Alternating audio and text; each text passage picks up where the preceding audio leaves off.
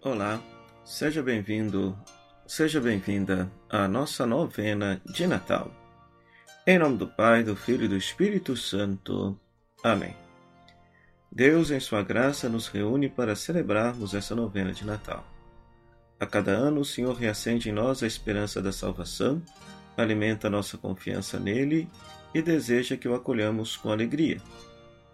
Hoje sabereis que o Senhor vem e nos salva amanhã vereis a sua glória. Aproveitemos essa oportunidade de esperarmos pelo Senhor, em família, em comunidade, com o mundo inteiro, nossa casa comum. Vinde, Espírito Santo, enchei os corações dos vossos fiéis e acendei neles o fogo do vosso amor. Enviai o vosso Espírito, e tudo será criado, e renovareis a face da terra. Oremos, Deus que instruístes os corações dos vossos fiéis com a luz do Espírito Santo, fazei que apreciemos retamente todas as coisas, segundo o mesmo Espírito, e gozemos sempre da sua divina consolação, por Cristo, Senhor nosso. Amém. Querido irmão, querida irmã, o texto que eu te proponho a rezar neste primeiro dia da nossa novena de Natal é Lucas capítulo 2, versículo 15 a 20. Lucas capítulo 2, versículo 15 a 20. Esse texto é proclamado na missa da aurora, na solenidade do Natal do Senhor. É um texto rico de significado, pois nos revela o que aconteceu com os pastores depois do encontro com os anjos. Uma força irresistível tomou conta deles para ir e anunciar a palavra de Deus e testemunhar às suas famílias. Foram iluminados pela luz dos anjos e pela luz da família de Nazaré, Maria, porém, permanecia em silêncio, acolhendo todos esses fatos. Não lerei o texto aqui para vocês.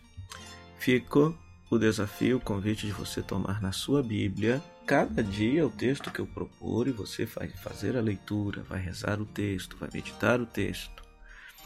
O importante, o fundamental é que você faça cada dia este exercício de pegar, ler, ruminar, meditar, imaginar o texto. Né? Esta cena é, você pode fazer a contemplação evangélica, né? Porque você pode imaginar os anjos falando com os pastores, você pode imaginar o caminho que os pastores tomaram para até chegar lá em Belém, pode imaginar o lugar onde que Jesus nasceu, pode, você pode imaginar a, a chegada deles. Então, por isso, você vai fazer esse exercício. Você vai ler uma, duas, três vezes esse texto e depois vai fazer a contemplação evangélica desse texto. O que eu quero destacar, que eu acho que é de suma importância nesse texto, que em Lucas, o nascimento de Jesus é, em primeiro lugar, para os pastores, é anunciado aos pastores. O anjo diz para os pastores: Eis que vos anuncio uma grande alegria, nasceu para vós um Salvador. Ou seja, é, o nascimento de Jesus é uma boa notícia para os pastores. E aí somos obrigados a perguntar que, por que os pastores? Quem são os pastores? Ora, os pastores eram considerados gente impura naquela época, porque por causa do cuidado que eles tinham que ter com o rebanho, eles não podiam praticar a religião e as normas de, de, de, de, de pureza ritual que a religião judaica exigia. Além disso, eles tinham a fama de serem ladrões também. Por quê? Porque roubavam os pastos uns dos outros para poder manter o próprio rebanho. Então, é, é uma boa notícia para os excluídos. Os pastores eram os excluídos daquela época, eram gente excluída da religião e da fé daquela época.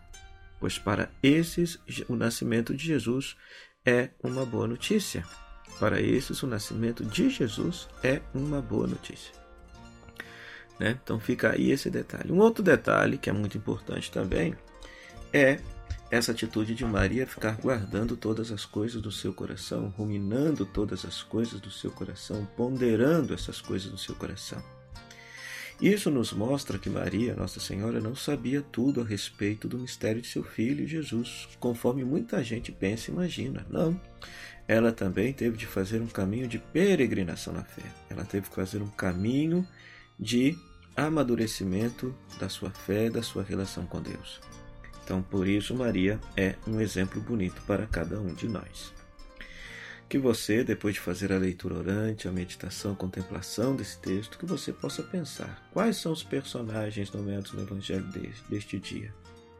Qual a diferença entre a atitude dos pastores e a atitude de Maria? E como a atitude de Maria pode nos ajudar a viver o Natal de Jesus? Então, que Deus te abençoe e te conceda perseverar nesses nove dias de oração, de meditação da palavra de Deus, te preparando para celebrar o Natal do Senhor. O Senhor esteja convosco, Ele está no meio de nós. Que a bênção de Deus Todo-Poderoso, Pai, Filho e Espírito Santo, desça sobre você e permaneça para sempre. Amém.